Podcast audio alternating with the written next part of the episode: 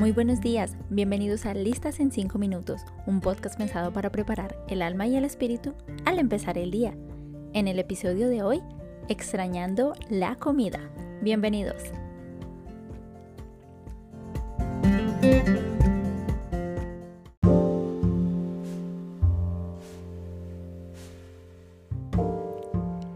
Cada noche el maná y el rocío del campo caían juntos. El maná era pequeño como la semilla de cilantro y amarillo como la resina. Por la mañana la gente salía al campo a recogerlo. Luego lo molía, lo cocinaba y hacía panes con él. El maná tenía un sabor parecido al del pan de harina con aceite. Sin embargo, entre los israelitas había gente de otros pueblos que solo se preocupaba por comer. Los israelitas se dejaron llevar por ellos y empezaron a llorar y a decir, ojalá pudiéramos comer carne. ¿Se acuerdan del pescado que comíamos gratis en Egipto? Mm, y qué sabrosos eran los pepinos, los melones, los puerros, las cebollas y los ajos que allá comíamos. En cambio, ahora nos estamos muriendo de hambre y lo único que vemos es este maná. Esto está en Números capítulo 11, los versículos 4 al 9. Esto es la versión del lenguaje actual.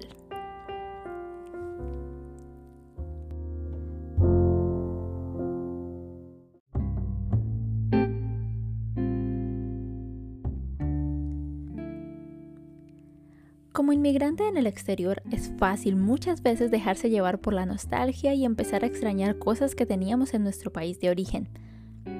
Y es que como dijo alguien, la familia y la comida son las únicas cosas que se pueden extrañar. Sin embargo, nuestra familia la podemos llamar e incluso hacer planes a distancia, así que solo queda algo por extrañar, la comida. Es que no somos los únicos ni los primeros que caen entre esas tentaciones carnales. La Biblia, mi amada Biblia, como la bella colección de las más hermosas y emocionantes historias, ya tiene un gran ejemplo de unos inmigrantes que viniendo de una tierra de la que literalmente no deberían extrañar nada, caen ante la tentación de quejarse ante lo único que no podían tener, carne. Lo que no sabían es que la reacción de Dios ante su petición no iba a ser la de siempre. Israel había acabado de salir de Egipto. Llevaban unos cuantos días en el desierto. No sabría exactamente cuántos, pero lo que sí es cierto es que ya estaban en un momento de llegar a cansarse de todo, de estar hartos. Había salido, habían salido de un lugar de esclavitud y malos tratos al desierto, un lugar de prueba. Sí, pero un lugar donde veían la mano y la provisión de Dios en cada momento. El Señor les estaba dando las directrices para que se distingan como su pueblo y en algún punto la queja golpea, pero esta vez con más fuerza y con consecuencias inesperadas. Esta vez, la queja está siendo guiado por algo que la Biblia llama un apetito voraz, que por supuesto no provenía de parte de Dios, y empezaron a decir un montón de barbaridades todas juntas. Entre ellas, que extrañaban el pescado que comían en Egipto gratis. ¿Gratis? ¿Perdón? Claro que no era gratis. Los egipcios se estaban haciendo grandes e importantes a costa de la esclavitud a la que los israelitas eran sometidos. Así que sus amos simplemente estaban alimentando a su mano de obra, nada más. Y es que, si observamos el texto, pocas veces se quejaban de algo diferente que no fuera comida. No podían extrañar el buen trato que recibían en Egipto porque, claro que no lo tenían. No podían extrañar las buenas casas que habían dejado atrás porque probablemente no las tenían. Tampoco podían extrañar las jornadas de trabajo extenuantes, porque, bueno, sería una tontería, ya que en el desierto tenían un día de descanso y un año de descanso cada siete, cosa que por supuesto en Egipto no existía. Así que no podían extrañar nada, excepto el pescado, y no porque estuvieran muriendo de hambre, sino porque era un alimento que en el desierto no podían obtener.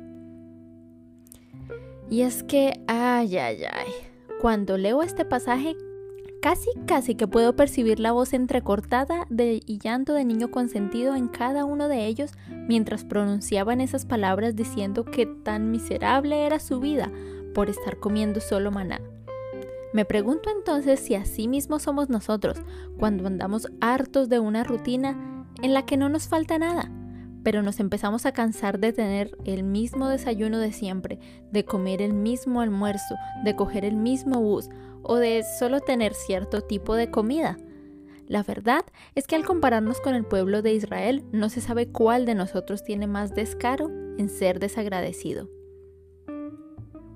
El desenlace de esta historia, por supuesto, no es nada agradable. Dios les concedió comer carne, pero no por uno ni dos días, sino por todo un mes, hasta que se cansaron de ella, porque lo hizo con enojo. Y es que sí, no nos olvidemos que Dios es un Padre y aunque es paciente, no estará feliz con una actitud desagradecida. Así que hoy entendamos que nuestro sufrimiento, grande o pequeño, es temporal nuestro Padre sin duda alguna nos lleva camino a algo mejor, pero tengamos cuidado. Tengamos cuidado de dejarnos dominar de nuestros deseos puramente físicos y de concentrarnos en aquello que no tenemos, pues de esa forma no solo tendremos vidas infelices y desagradecidas, sino que deshonramos a aquel que nos ha dado todo y ha sido más que bueno hasta el día de hoy.